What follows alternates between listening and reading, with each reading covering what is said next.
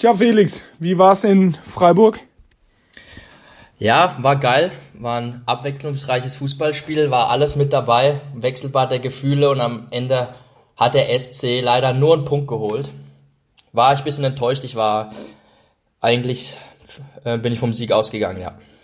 Ja. Heiko hat wahrscheinlich bis zum Tod mitgefiebert, aber dann dummes 3-3. Tut weh. Ich habe hier mal wieder die schwäbische Nachbarschaft äh, komplett zusammengeschrien, aber ja, passiert. Ja, bei Schwaben ist es ja nicht so schlimm. Äh, ja, wir kommen heute zum richtig coolen Thema.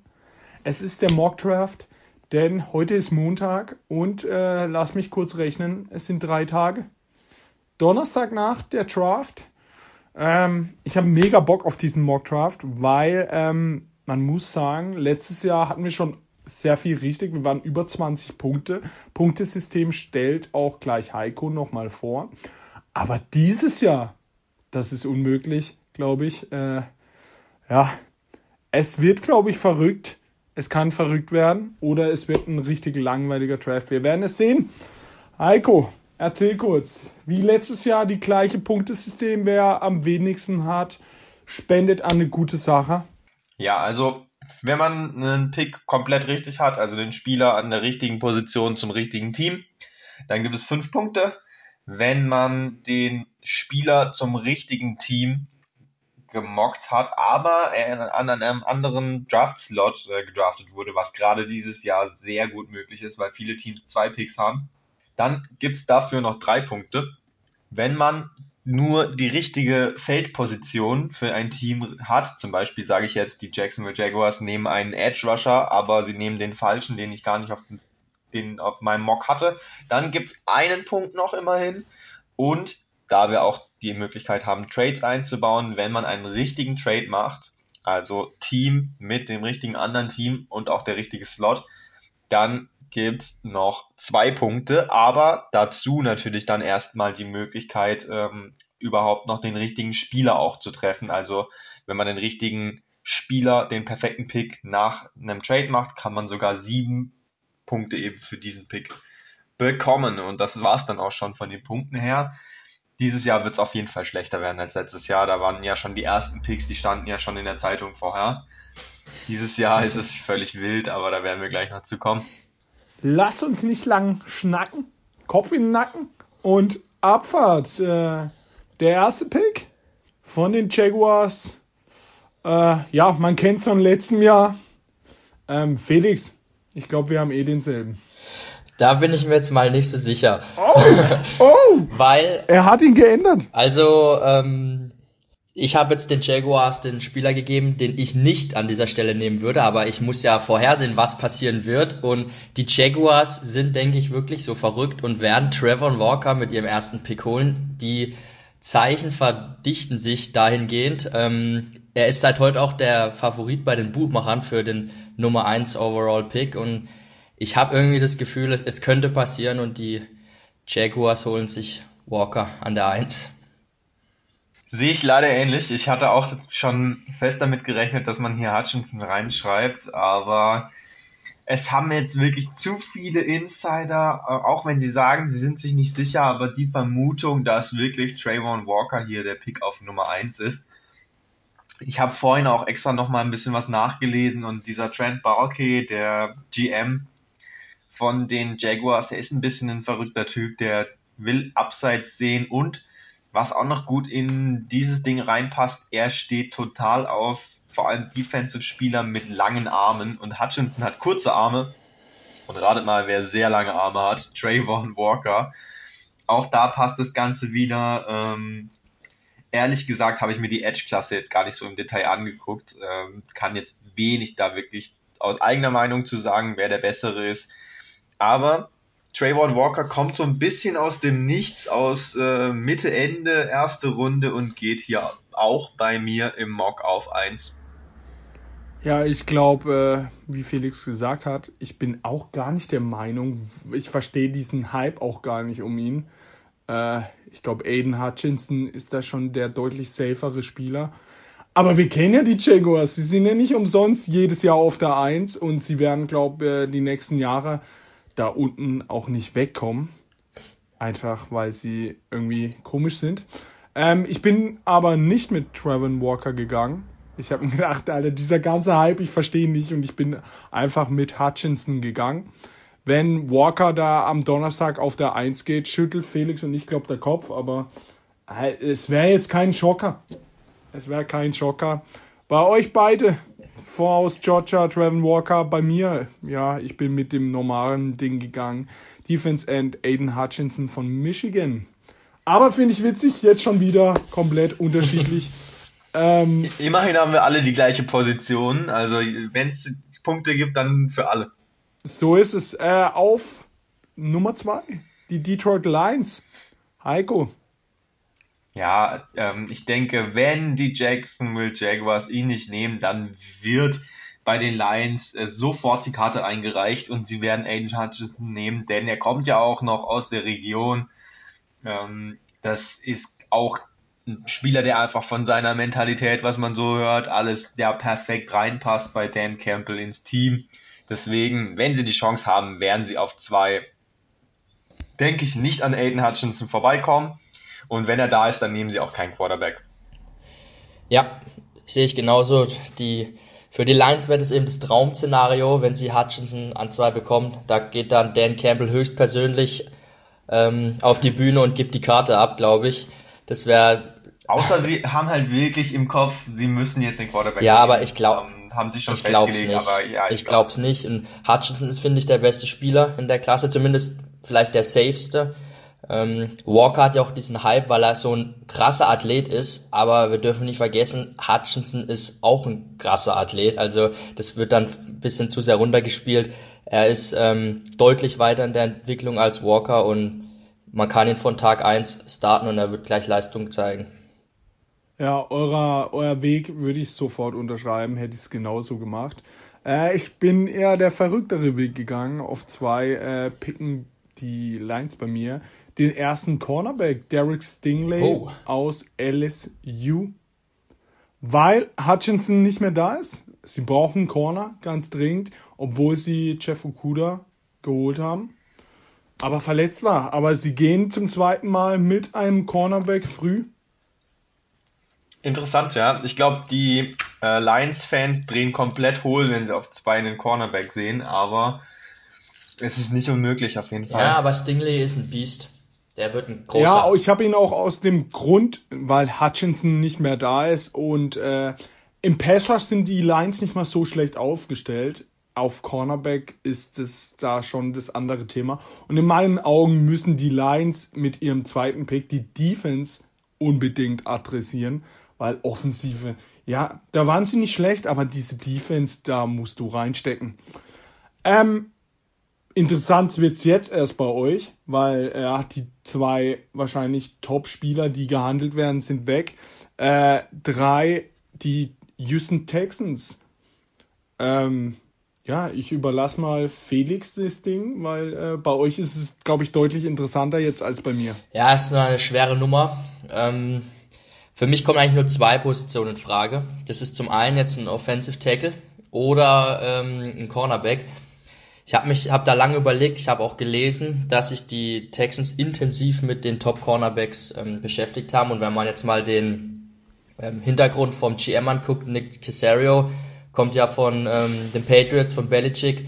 Und äh, jeder weiß, wie sehr die äh, Patriots auch ein gutes Quarter äh, Cornerback-Play zu schätzen wissen. Und da passt, finde ich, ein Corner perfekt in dieses Team. Der beste Pressman-Corner im Draft, Ahmad Sauce Gardner ähm, der seit der Highschool, glaube ich, keinen Touchdown mehr zugelassen hat, ähm, ist, glaube ich, ein Top 5 Spieler in dieser Klasse und wird auch sofort Nummer 1 Cornerback dann in dem Team sein. Ja, Felix, ähm, wird auf jeden Fall wieder interessant mit uns, denn meine Nummer 3 ist Ahmad Source Gardner. Äh, selbe Überlegung von mir gewesen. Ähm, war natürlich dann die Entscheidung zwischen ihm und Stingley, wen man da jetzt als Cornerback sieht. Gardner jetzt wieder längere Zeit eigentlich so vorne gewesen bei den ganzen Mocks eher, aber Stingley kommt jetzt auch gerade wieder im Hype eigentlich hoch. Ähm, aber bei mir ist die Nummer drei Gardner, wie bei dir auch. Und bei Ralf geht hab, an drei. Ich habe gerade einen Anruf bekommen. Mich hat jemand gefragt, ob ihr das zusammen gemacht habt. wir, ähm, wir, treffen uns immer an der Autobahn kurz in, in, in person. Ähm, bei mir ist es natürlich wieder was anderes, weil, ähm, ja, der gehypteste Spieler ist ja noch da, Trevin Walker. Und äh, die Texans sind wie die Jaguars so blöd, so einen Hype zu gehen. Und äh, ja, Bill O'Brien hat angerufen, nimmt den. Und dann sagt der neue GM von den Texans, also der ältere, aber vor, danach Bill O'Brien, ah, da muss man zuschlagen. Trevin Walker, Defense End von Georgia zu den Texans. Ähm, ja, auf Platz 4 die New York Jets. Ähm, bei mir jetzt euer Nummer 3 äh, Cornerback Ahmed Sorge Gardner von Cincinnati zu den Jets, weil Robert Saleh ein Defense Coach ist und äh, wenn du den Cornerback da noch hast, da schlägt er zu. Ja, bei mir die Jets auf vier. Was war da die Überlegung? Die ganzen Tackle sind noch bei mir auf dem Board natürlich, aber eigentlich brauchen die Jets nicht wirklich einen linken Tackle, da sind sie eigentlich versorgt ein Edge kann man immer gebrauchen, sage ich mal. Kayvon Thibodeau ist noch da, der auch lange die Nummer 1 äh, hätte sein können. Aber bei mir gibt es nach dem Doppelschlag auf 1-2 mit Edge Edge auch auf 3 und 4 den Doppelschlag. Auf 4 kommt jetzt Derek Stingley, Stingley Jr., der zweite Cornerback im Draft. Und geht zu den Jets, denn in dieser Division jetzt natürlich äh, immer noch Josh Allen drin, wo man einfach den Pass verteidigen muss. Da brauchst du entweder gute Edge Rusher oder halt auch einfach einen Corner, der da einen rausnehmen kann. Und Stingley gegen Dix zu stellen, ist schon mal zum Beispiel richtig viel wert. Da muss man jetzt einfach auch noch ein bisschen was in die Defense reinlegen. Sie haben ja auch noch einen zweiten Pick, die Jets. Deswegen gehe ich hier auf vier mit Derek Stingley. Enormes Upside, ein richtiger Top 5 Corner auf jeden Fall zu werden. Ja, kann ich eure Gedankengänge schon nachvollziehen, dass ihr da mit den Cornerbacks geht. Aber ähm, wenn man jetzt so Robert Saleh auch betrachtet, der kommt ja eben von den 49ers und die 49ers haben immer eigentlich den Pass Rush der Coverage vorgezogen. Die haben ja auch in dem Jahr, in dem sie im Super Bowl waren, ordentlich in die D-Line reingeladen. Und da kommt jetzt ähm, Carl Larson zurück nach Verletzung, hatte glaube ich hat die Achillessehne gerissen und dann werden sie sich da einfach noch Kayvon Thibodeau auf die andere Seite holen und haben ein geisteskrankes Pass-Rush-Duo. Ähm, es gibt ja so ein paar Concerns mit ihm. Äh, man sagt, er ja, wäre nicht gerade der fleißigste, würde den Sport nicht so lieben. Das ist halt dieses typische dumme Geschwätz, äh, was dann irgendwelche Leute vorm Draft bringt. Das sehe ich bei ihm überhaupt nicht. Er ist ähm, mit Hutchinson mein Lieblings-Pass-Rusher in der Klasse und der passt da, finde ich, perfekt rein. Ja, dann kommen wir schon auf die 5 zu den New York Giants. Zu den Giants muss man sagen, sie haben wahrscheinlich die beste Ausgangslage mit Pick Nummer 5 und 7. Also die können ordentlich reinladen. Und äh, ja, Felix, deine Nummer 5 bei den Giants?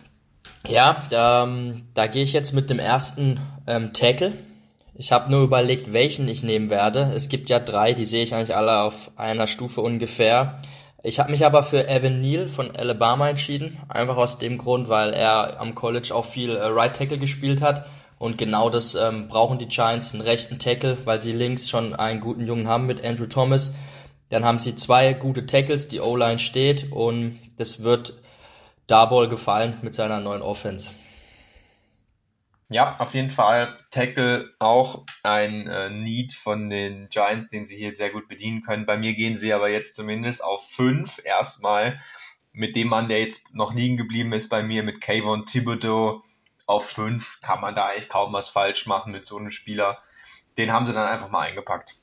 Ja, äh, Heiko, wir haben die gleichen Gedanken. Die Giants brauchen unbedingt einen äh, Defense End Pass Rusher und einen Tackle. Und sie wissen ja, okay, in zwei Picks kommen sie wieder.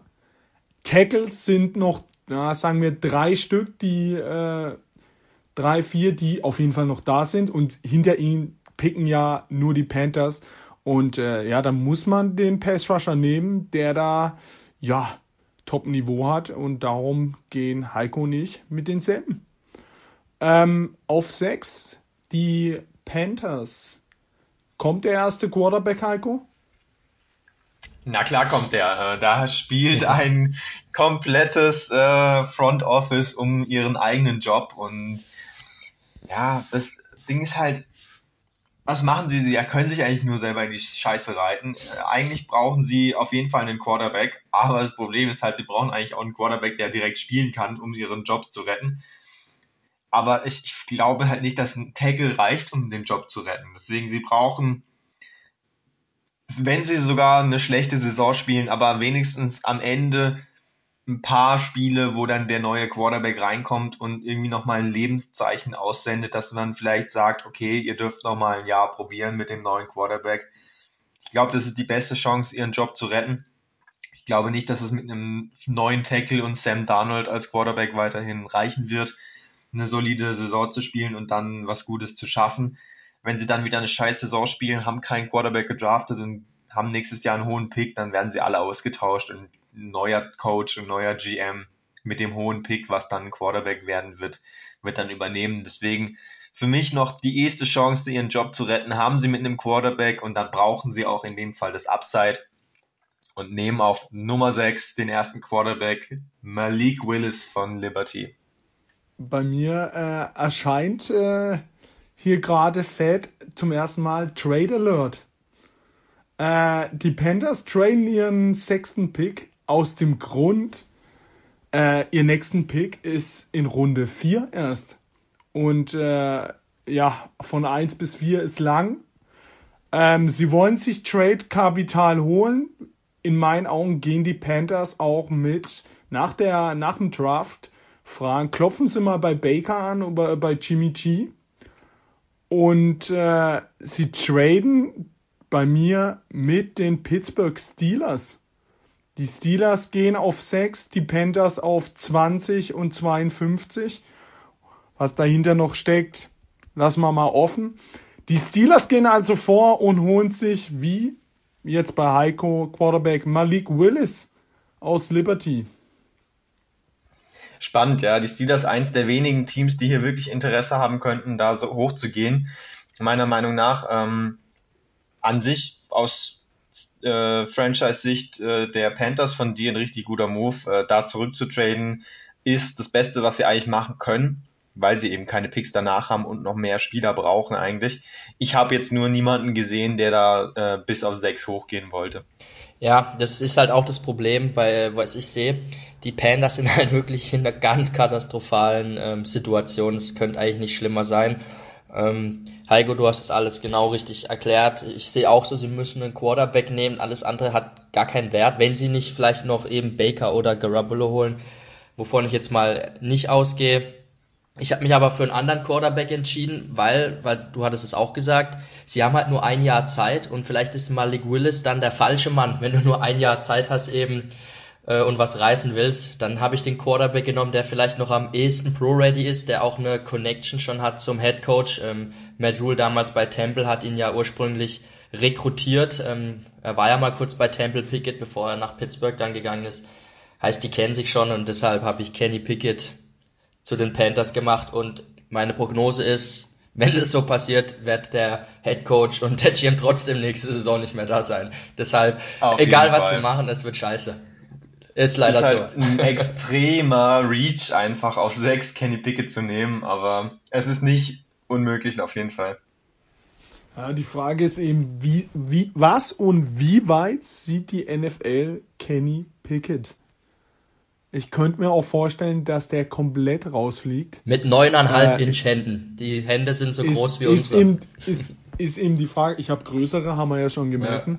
Ja. Ähm, aber wir hatten. Es gibt es, eigentlich, für mich gibt es nur drei Teams, dreieinhalb Teams, die ihn nehmen können. Ja, die Seahawks nicht, da ist es zu kalt und zu nass. Wer ist das halbe Team? Das halbe, halbe Team ist Washington für mich. Äh, was wir sagen müssen, vor dem Draft haben wir uns kurz unterhalten. Ja, dieser sechste Pick der Panthers ist schon, also man als GM wäre ich verzweifelt. weil, ja, es ist schwierig. es ist schwierig. Sie haben kaum Picks, sie müssen eigentlich zurücktraden, haben aber diesen Quarterback-Need. Ah, sehr, sehr schwierig. Aber was nicht so schwierig ist, sind die, ist der siebte Pick. Die Giants sind schon wieder an Bord. Und äh, ja, Felix. Mm. Tackle ging, jetzt. Tackle ging und jetzt, also ich habe auch lange überlegt, hier vielleicht einen Wide Receiver zu nehmen, weil man hört jetzt schon, Kadarius Tony soll getradet werden. Heute habe ich gelesen, dass eventuell Slayton auf den Trade-Block kommt noch. Ähm, ja, für, für, die Erklärung hier für unsere Zuhörer, die es nicht mehr ganz auf dem Schirm haben, Kadarius Tony, First Round Pick letztes Jahr. Ja. Aber wir haben damals schon gesagt, er hat halt nicht alle Latten am Zaun, hat irgendwie schon am College immer Probleme gehabt, mit Waffen in der Gegend rumgerannt. Ähm, das zeigt sich jetzt halt leider auch in der NFL, dass er nicht der hellste ist. Deshalb glaube ich, wollen sie noch loswerden. Aber ich habe mich dann gegen einen Receiver entschieden, einfach weil halt noch ein Spieler auf dem Board ist, den, der unfassbar gut ist und auch eine Position ist, die sie brauchen, weil auch Bradbury anscheinend nicht mehr in der langfristigen Planung ist, der Cornerback der Giants und deshalb nehmen sie an sieben Derek Stingley Jr. und haben einfach einen Home Run Draft bisher mit Neil und Stingley. Ja, bei mir ist Stingley ja schon längst weg, äh, auch wenn er nach New York gegangen ist, zum anderen Team aber. Ähm, dafür haben sie bei mir noch keinen Tackle und haben jetzt die freie Auswahl immer noch zwischen den drei. Ähm, du hast vorhin erklärt, warum Evan Neal Sinn machen würde. Ich habe ehrlich gesagt jetzt gar nicht so viel drüber nachgedacht, habe da ein bisschen auf das Bauchgefühl auch gesetzt und für mich nehmen sie Ikim Iki Ikwano von North Carolina State als ersten Tackle des Drafts auf Nummer 7. Ja, bei mir geht äh, jetzt auch der Tackle, wir haben es vorhin angesprochen. Ich habe mir jetzt auch nicht so arg Gedanken gemacht, welcher Tackle da jetzt am besten hinpasst. Ich habe äh, Offensiv-Tackle äh, Tackle aus Mississippi, Charles Cross, zu den Giants gemacht. Wehe, sie holen einfach keinen von den drei Tackles. Dann beschweren wir uns, dann äh, machen wir erstmal Protest, Heiko. sie holen Bernhard Aber. Aber wie Felix gesagt hat, ja, bei mir und Heiko jetzt Tibito und ein Tackle. Ja, also bei den zwei Picks kann man auch eigentlich nichts falsch machen. Geile Picks, aber trotzdem werden sie halt irrelevant bleiben. So ist es. Wir kommen wahrscheinlich zum sehr, sehr interessanten Pick auf der 8. Die Atlanta Falcons, denn die Atlanta Falcons haben Stand jetzt wahrscheinlich eins der das schlechteste Team und Needs ohne Ende mit den Texans, so könnte man sagen. Und ja, wen holen sie da? Sie haben viele, viele offene Fragen bei mir. Ähm, ja, hier PF, äh, PFF schreibt jetzt äh, Needs, Quarterback, Guard, Center, D-Line, Cornerback, alles Mögliche. Ich habe aber keinen von denen genommen, denn ich glaube, äh, eins der fettesten Needs sind die Wide Receiver. Äh, ja, Top Wide Receiver ist gesperrt. Ähm, ja, wen nehmen Sie da? Ich finde, äh, nicht Kyle Pitts natürlich. Ähm, Drake London finde ich, dieser Big Receiver haben sie mit Kyle Pitts. Äh, ich bin jetzt einfach mit dem Speedstar gegangen. Wide Receiver Jameson Williams aus Alabama zu den Falcons. Geil. Erster Wide Receiver vom Board. Finde ich spannend. Äh, ich lasse mal Felix noch den Vortrag. Ja, war natürlich auch bei mir die Überlegung, Wide Receiver zu nehmen. Ich habe jetzt bin in eine ganz andere Richtung gegangen und ich habe jetzt tatsächlich den Falcons einen Quarterback gegeben. Ach, ist halt schwierig. Ähm, ich finde die Falcons, wir wissen eh, sie werden scheiße sein dieses Jahr. Sie könnten sich den Luxus leisten und eben Malik Willis, den ich ihnen hier gebe, nehmen. Er könnte ein Jahr hinter Mariota ähm, lernen. Der Co Coach ist ja auch letztes Jahr erst neu gekommen. Das heißt, der hat auch noch keine ganz so kurze Leine und dann ähm, kann man auch nächstes Jahr dann darauf aufbauen, quasi mit einem Malik Willis dann. Deshalb Quarterback von Liberty Willis zu den Falcons. Ja, also ich denke, ähm, sowohl Quarterbacks möglich eigentlich ist auch mal wieder für die Falcons und das gilt für viele Teams dieses Jahr eigentlich die beste Option nach hinten zu traden, um noch mehr Picks einzusammeln und dann ordentliche Spieler zu holen, weil die Falcons einfach sehr viel Talent brauchen. Aber auch hier sehe ich jetzt nicht, wer wirklich jetzt hier auf 8 hochspringen wollte. Deswegen habe ich auch hier den Trade weggelassen. Und bei mir gehen sie einfach mit dem besten Spieler auf dem Board, was ein schlechtes Team einfach oft machen sollte, auch wenn es jetzt hier dazu führt, dass sie ähm, eigentlich eine Position adressieren, die nicht ihr größter Need ist. Gehen sie hier mit einem Tackle, Evan Neal auf 8 von Alabama, äh, hat das auch nicht weit äh, zu den Falcons, quasi homegrown, würde ich mal sagen. Ähm, nimmt man mit und dann kann man immer noch seine alten Starter auch wegtraden für irgendeinen späteren Pick. Obwohl die Falcons O-Line, glaube ich, noch das Beste ist an ihrem ganzen Team. Ja, aber so einen jungen Cornerstone ja, auf Tackle natürlich. kann man sich auch nicht einfach so leicht entgehen lassen. Ja, kommen wir zu der 9. Die Seattle Seahawks on the clock. Äh, ja, da würde ich schwitzige Hände haben in diesem Zeitpunkt. Und äh, Heiko, darfst deinen Spieler mal vorstellen? Ja, also Seahawks, da weißt du, glaube ich, besser Bescheid, was da so die Rumors sind. Ähm, da ich eigentlich auch hier wieder die Trades weggelassen habe, war für mich klar, äh, Trade kann nicht die Lösung sein. Und ich habe einfach dann den Hattrick zugemacht und den dritten Tackle hintereinander genommen und Charles Cross einfach als guter Passblocker ähm, vermutlich dann auf der linken Seite der O-Line. Eine O-Line ist was, was Seahawks eigentlich gar nicht kennen. Wäre mal was Neues und ähm, Drew Lock oder Geno Smith sollen gut beschützt sein. Und da könnte man mal einen Charles Cross gebrauchen, deswegen geht er bei mir auf 9. Ja, dann mache ich gleich weiter. Ich habe auch einen Tackle, aber bei mir ist noch ein anderer Tackle da, das ist Ikem Ekwonu. Und das ist, glaube ich, der Traum von Pete Carroll. Wenn du einen Ikem Ekwonu hast, äh, einer der besten Run-Blocker aller Tackles in der Klasse, kann Guard spielen, hat wahrscheinlich äh, Guard, kannst du ihn als Rookie gleich auf allerhöchstem Niveau spielen. Ich denke mal, langfristig will man ihn dann als Tackle sehen, aber da kann man dann schön die äh, Seahawks Running Backs 30 Mal im Spiel hinter den hinter Ekwonu herjagen. Einfach geil. Pete Carroll feiert's. Ja, also, ähm, ja, mein Wunsch wäre ja immer noch einer der Top Corner, aber ich bin mir relativ sicher, dass die nicht so weit fallen. Wenn dann so ein Top Pass Rusher wie Thibodeau noch da wäre, fällt aber auch nicht. Und äh, ja, ich feiere es nicht, aber äh, ja, ich gehe mit Felix seiner Wahl. Äh, Tackle Ikem Okuwonu zu den Seattle Seahawks, weil an dieser Stelle, wenn alle Top äh, Passrusher Cornerbacks weg sind, müssen sie wirklich die O-Line adressieren und ja, wie du gesagt hast, ich glaube, das ist wirklich äh, Pete Carroll sein Lieblingstackle und der wird an dieser Stelle, glaube ich, noch da sein und dann wird er zuschlagen. Ähm, kommen wir zu der 10. Die Jets von erst 4 jetzt auf 10 auch. Ähm, Felix. Ja, es ist ja kein Geheimnis mehr, dass die Jets heiß sind auf den Wide Receiver. Ich waren in sämtliche Trades, Gerüchte über die letzten Monate verwickelt. Ähm, sind ja auch noch im Rennen um Debo Samuel. Vielleicht landen sie den ja noch während der Draft Night, könnte sein. Vielleicht auch davor. Dann ähm, denke ich, wird es kein Wide Receiver Pick hier. So ist es jetzt für mich Drake London geworden. Ich hatte eigentlich immer Jameson Williams im Auge für die Jets, aber ich glaube halt, dass Williams auch zu Saisonbeginn noch nicht fit sein wird und vielleicht auch erst gegen Halloween oder so einsteigen kann. Und ich glaube, die Jets wollen einfach einen Spieler, den man dann gleich reinfeuern kann. Und ähm, also, Drake London ist sofort be äh, bereit. Ich liebe Drake London, aber bitte nicht zu den Jets. Bitte. Das wäre allerletzte. Ähm, ich mache mal weiter. Meine Nummer 10 zu den Jets. Äh, ja, bei mir geht jetzt der dritte Tackle. Evan Neal von Alabama. Zu den Jets. Bei mir haben sie jetzt äh, erst Cornerback Gardner und jetzt den Tackle Neal. Bei mir ähnliche Gedanken wieder wie bei Felix.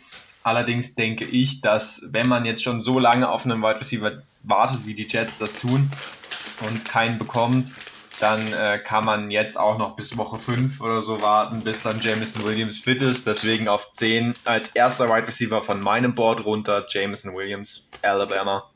Kommen wir zu der 11. Auch sehr, sehr interessanter Spot. Äh, die Commanders. Zum ersten Mal unter diesem Namen beim Draft. Und äh, ja, Heiko wird uns sagen, wen sie nehmen. Erstmal muss ich nochmal sagen, wie scheiße ich den Namen finde. Jedes Mal. Aber. Hedgehog. Ja, die Washington Hedgehogs nehmen und ich bin mir treu geblieben. Der nächste Doppelpack von was die äh, Positionsgruppe angeht, nehmen auch einen Wide Receiver von USC, diesmal Drake London. Naja. Ralf, bei dir? Ich habe mir viele Gedanken gemacht. Aber bei mir schauen die Commanders auf jeden Fall nicht auf Quarterback. Sie haben Carson Wentz, ein Trade, äh, jetzt ein Rookie, glaube ich, würde keinen Sinn machen. Äh, ich denke, der Coach guckt aufs Board und denkt sich, Leute, ich nehme den besten Defense Player, den es hier noch gibt, und das ist Safety Kyle Hamilton von Notre Dame. Und das macht diese Commanders Defense. Anstatt Collins da hinten drin, der nichts mehr gedeckt haben, haben sie jetzt den besten und größten Safety, den ich jemals gesehen habe, in einer krassen Defense. Und die Commanders denken sich, Carsten Schwenz vorne drin, wir brauchen eine kranke Defense. Und darum kein Hamilton als Safety zu den Commanders bei mir. Ja, genau den gleichen Gedankengang hatte ich auch. Äh, Best Player available für die fürs, für die Commanders. Jetzt habe ich hier lang wieder überlegen müssen, wie sie eigentlich heißen. ähm, ja, macht einfach Sinn. Sie haben nicht mehr ähm, Landon Collins und Kyle Hamilton ist ein Top 5 Spieler und Ron Rivera wird seinen Spaß mit ihm haben. Also, wenn das passiert, wenn sie auf 10 ihn bekommen und holen, ich glaube, Commanders sind glücklich und feiern sich ab, dass sie den wirklich auf 10, äh, auf 11 bekommen haben. Ja, äh, kommen wir zu der 12. Die Vikings an Bord. Ähm, die Vikings, äh, ich würde mal den Pick machen. Bei mir, ähm, ja, Guard Center sind die Needs, finde ich zu früh auf 12. Äh, Defense End haben sie noch, das sind alle, wirklich alle top, die drei sind weg. Es wäre natürlich äh, Karl Laftis noch da, aber sie haben für mich äh, den drittbesten Cornerback, äh, Trent McDuffie von äh, Washington, bei mir zu den Vikings. Ja, ist der smarter Pick, muss ich sagen. Den habe ich genauso bei mir ausstehen. Ja, und dann können wir den Dreierpack komplett machen, weil bei mir geht auch Trent McDuffie ähm, zu den Vikings. Ich glaube, die wären, hätten richtig gerne einen Stingley oder so, aber den kriegen sie halt leider nicht. Und deshalb äh, holen sie McDuffie, der auch ein sehr guter Spieler ist. Ich habe ein bisschen Bedenken, weil ja, die, die Vikings, der neue GM ist ja auch sehr in den Analytics drin. Und McDuffie hat echt so krass kurze Arme. Es gibt keinen Starting Cornerback ja. outside mit so kurzen Armen. Ich könnte mir vielleicht vorstellen, dass das ein Grund ist für sie, ihn nicht zu nehmen, aber gut, er kann auch ein Outlier sein und ich glaube, das wird er auch sein, weil er ist eigentlich schon echt ein richtig guter Spieler. Sie haben noch Patrick Peterson, der könnte ihm ja einiges beibringen. Der könnte ihm einfach die langen Arme ja. abgeben. Die, die Oder tauschen einfach die Arme. Kommen wir zu der Nummer 13. Die waren schon dran an drei. Die Texans auch, äh, ja, paar ordentliche Picks. Ähm, auf 13 jetzt, Felix. Ja, da habe ich jetzt meinen ersten äh, Trade Alert. Da kommen jetzt die Saints nach oben, ähm, tauschen mit den Texans und holen sich einen Spieler, der eigentlich auch nicht mehr da sein dürfte. Es ist äh, Charles Cross. Sie haben ja Armstead verloren in der Offseason ähm, und jetzt holen sie sich einfach einen neuen linken Tackle, der beste Passblocker der drei wahrscheinlich und ähm, ist ein Traum-Szenario für die Saints, wenn sie den bekommen. Heiko, deine? Finde ich ein, tatsächlich auch ein gutes Szenario, so wie es bei dir ausläuft, dass dann die Saints hochgehen, äh, ist einer der, der besseren Trades, die man hier mocken kann. Bei mir ähm, ist jetzt hier aber einfach auch noch ein, ein Spieler auf dem Board, den Texans mitnehmen, die hier einfach nach den besten Spielern gucken. Auf drei haben sie ja schon das Defensive Backfield verstärkt mit Gardner bei mir und jetzt legen sie einfach noch Kyle Hamilton oben drauf, um dann mal hinten eine schöne Passverteidigung aufzubauen. Äh, weil sie sowieso alles brauchen, ist es ja völlig egal. Need ist überall da, nehmen den besten Spieler vom Board auf 13, Kyle Hamilton von Notre Dame, slippt bis 13, also deutlich aus den Top 10 raus. Ähm, bei keinem von uns in den Top 10 überraschenderweise drin bei mir noch weiter unten als bei euch. Ja, ich habe äh, den ersten Schocker des Abends. Äh, es ist ein Trade.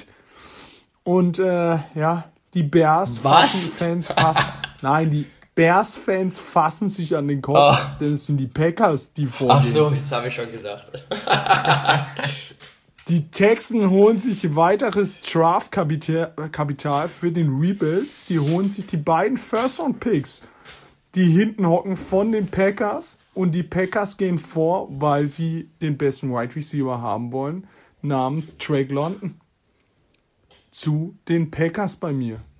Einfach aus dem Grund, weil ich Drake London liebe und ich sehe ich sehe Aaron Rodgers so auf Drake London werfen und die zerstören die ganze Liga. Das wäre der Hammer. Eigentlich nicht, weil es die Packers sind, aber ich finde es Hammer. Ich könnte mir das so vorstellen, dass die Angst haben, keinen Wide Receiver zu bekommen und einfach sagen, jo, die Texans sind willig, da gehen wir vor. Ja, aber in der Realität wissen wir, dass äh, die Packers wieder das einen Tackle und einen D-Liner draften werden. Ja, da, das ist, wenn sie Backup das Quarterback. Oder ein Backup Quarterback und Fullback vielleicht noch. Wenn sie dieses Jahr kein Wide Receiver holen, dann gute Nacht, Packers. Gute Nacht. Aber, ja, ich muss den Schocker bringen, gerade für die Bears. Die sitzen dann weinend vom Fernseher. Ähm, auf 14. Die Baltimore Ravens. Heiko, ja, die Ravens, die sind immer so ähm, ein bisschen under the radar. Das Team machen nicht so die Schocker-Sachen eigentlich. Und äh, so ist es auch bei mir wieder eigentlich ein, ein Spieler, wo man jetzt viele von euch sagen werden, was wer noch nie von ihm gehört. Ähm, natürlich, viele kennen ihn auch, aber er ist jetzt nicht der, der splashy Guy, den man sagt, äh, den will jeder Fan im Team haben. Aber das ist einfach der Baltimore-Style. Viele solide Spieler holen, die dir weiterhelfen gerne auch in späteren Runden. Jetzt bleiben sie hier auf 14 und nehmen einen D-Liner und zwar Devonte Wyatt, äh, Defensive Tackle von Georgia. Äh, die Georgia-Leute sind bekanntlich sehr gut. Und äh, Wyatt geht hier vor seinem Kollegen Davis bei mir weg, weil er von allem, was ich so gelesen habe, doch irgendwie der sichere Pick ist dieser beiden und für mich eher einer sein kann, der wirklich alle drei Downs auch spielen kann und bei den Ravens eine gute Rolle spielen wird. Ja, ich habe auch äh, mir überlegt, was äh, die Ravens machen und wie du schon sagst, die Ravens sind sehr smarte Franchise, machen immer gute Moves, gehen auch in den frühen Runden immer mit den wertvollen Positionen und ich gehe jetzt hier mit einem Edge Rusher, sie haben ja letztes Jahr da schon Odafe Owe geholt und äh, dieses Jahr ist ein Spieler noch da, den ich sehr mag, der passt auch, finde ich, perfekt rein und das ist Edge Rusher von Florida State, Jermaine Johnson, wird die D-Line verstärken. Ja, bei mir ist ein bisschen ein kleiner Run jetzt gestartet auf die Wide Receiver. Äh, hat die Ravens mit Brown, ein kleiner, schneller, guter Wide Receiver. Äh, Rashad Bateman, letztes Jahr bekommen, groß, breit. Und jetzt äh, holen sie sich für mich der zweitbeste Wide Receiver, Chris Olave von Ohio State, um dieses Trio perfekt zu machen. Ähm, auf 15 die äh, Philadelphia Eagles, Felix. Ja, die Eagles wollen, glaube ich, noch einen äh, Wide Receiver sich holen. Eine weitere Waffe für Hertz. Ähm, und sie wollen, glaube ich, einen Deep Threat.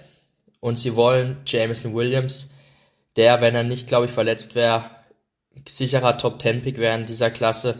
Sie haben ja mit Rager eigentlich einen schnellen Spieler, der aber so gar nicht funktioniert.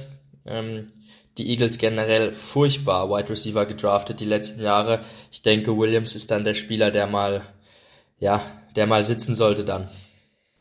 Ja. Ja, ich muss sagen, da habe ich mich schwer getan bei den Eagles. Die sind ja auf 15 und dann auch noch auf 18.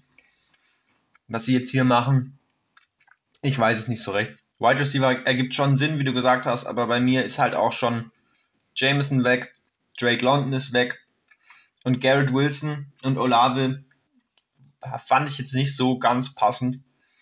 Ähm, Gerade auch wegen Devonta Smith, weil der irgendwie von der Frame her schon so ähnlich ist zu den beiden. Und deswegen habe ich dann habe ich die Wide Receiver liegen lassen und bin mit einem Spieler gegangen, von dem ich glaube ich auch ähm, viel erwarte wenn er richtig eingesetzt wird, der auch viele verschiedene Rollen in der Defense spielen kann und deswegen gehen sie auf 15 bei mir mit Devin Lloyd von Utah, dem Linebacker. Ähm, ja, ist jetzt nicht der sicherste Pick, äh, den ich hier auf dem Board habe, auf jeden Fall. Bin gespannt, was Ralf dann noch Ja, hat. aber der Pick, wollte ich mal sagen, macht sehr viel Sinn, weil das ist auch eine ihrer schwächsten Positionsgruppen. Das Einzige, was halt für mich dagegen spricht, ist, dass Howie Roseman, der GM, noch nie einen Linebacker in der ersten Runde ja, gehabt. Es ist nicht, einfach ja. nicht seine Position, die er früh nimmt. Aber es würde dieses Jahr wirklich sich anbieten und auch Sinn machen, meiner Meinung nach. Ja, ich. Äh, Siehst du dann, wenn sie es machen, auch Lloyd oder eher ähm, Dean? Ich sehe definitiv Lloyd. Gut. Also, äh, ich, ich spoiler mal kurz. Äh, den habe ich auf der 18 bei den Eagles, Devin Lloyd. Äh, also drei Picks später. Der erste geht aber auch trotzdem in die Defense. Ich habe mir überlegt, ah, wen brauchen sie denn? Sie haben als Star vorne Fletcher Cox, der schon entlassen wurde, wurde, wurde wieder zurückgeholt. Ja, da gibt es einer, der groß ist, der breit ist, der von Fletcher Cox, glaube ich, ordentlich lernen kann, dass er genauso einschlägt. Und das ist bei mir Defense Tackle Jordan Davis von Georgia. Und dann stelle ich mir mal vor, Jordan Davis und Fletcher Cox da in der D-Line. Ja, äh, da wird's dunkel. Da wird's sehr dunkel. Darum, John Davis durch seinen krassen Combine zu den Eagles. Auf 16, äh, die Saints bei mir und Felix. Bei Heiko jetzt. Nee, bei mir die Texans, bei euch Nee, die Saints. Felix bei, hat getradet. Bei dir die Texans, bei uns noch die Saints. Dann lassen wir mal Felix kurz den Vortritt. Texans. Genau, die Texans sind wieder da. Es ist ja eigentlich, man kann einen äh, Dart aufs Board werfen bei den Texans. Die brauchen ja eh alles. Es ist eigentlich egal, was man nimmt. Ich hätte ihnen eigentlich gerne eine Waffe vielleicht noch gegeben für ähm, Mills. Das können sie aber, finde ich, noch in der zweiten Runde holen. Ich hatte ja vorhin schon angesprochen, der GM mit Patriots äh, Hintergrund. Die Patriots lieben Cornerbacks. Was sie auch lieben, sind D-Liner.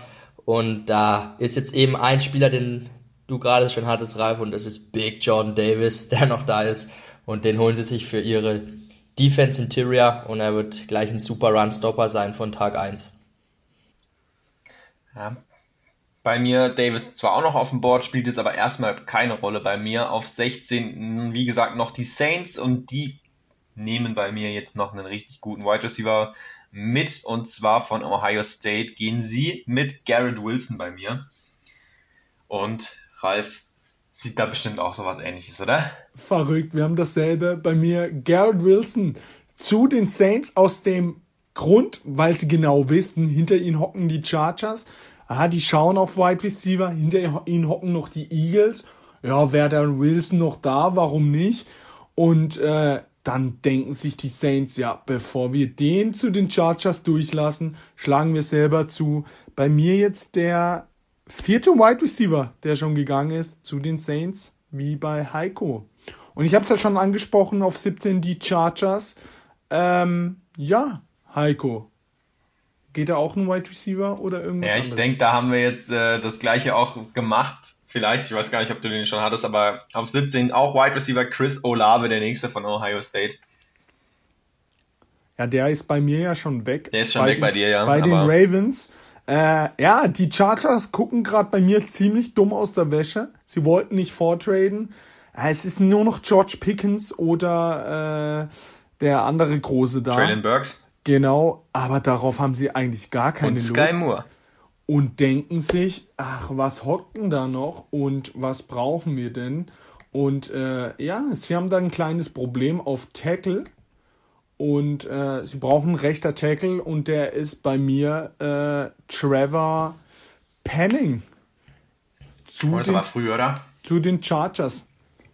Ja, ähm, die Chargers, die haben so ein komplettes Team. Eben, sie brauchen einen rechten Tackle oder sie brauchen eben noch einen Wide Receiver. Und ich habe mich in dem Fall auch für den Wide Receiver entschieden. Sie müssen aus meiner Sicht einen Wide Receiver nehmen. Und sie holen bei mir auch meinen Lieblingsreceiver dieses Jahr, Chris Olave, der einfach diese Receiving Core vollkommen macht. Du hast dann den, Krank, den Alter. krank breiten Ex-Receiver in ähm, Williams, du hast den Slot-Receiver, dein Big Slot und Top Route Runner Keen Allen und dann noch ähm, Outside des Deep Threat Olave und ich kann es mir schon denken, diese tiefen Bälle von Herbert auf Olave, das wird ein Genuss, es wird ein Traum und ähm, die Spiele gegen die Chiefs werden absolut wild, das ist garantiert. Das müssen sie einfach machen für uns ja, Fans. sie müssen es für die Fans auch machen. Ja, also das wäre komplett wild, diese Wide Receiver Klasse. Mit, man darf nicht vergessen, ein Top Quarterback, der heftig werfen kann, Justin Herbert. Ähm, ja, wir haben es vorhin schon gesagt, auf der 18 die Eagles. Ich habe jetzt der Linebacker, den Heiko vorhin hatte, Devin Lloyd. Ich fand aber das eins der schwierigsten Picks. Äh, Linebacker ja, aber an der Stelle, boah, sie haben bei mir haben sie einen Kandidat gesucht, um zu traden. Keiner hat Interesse.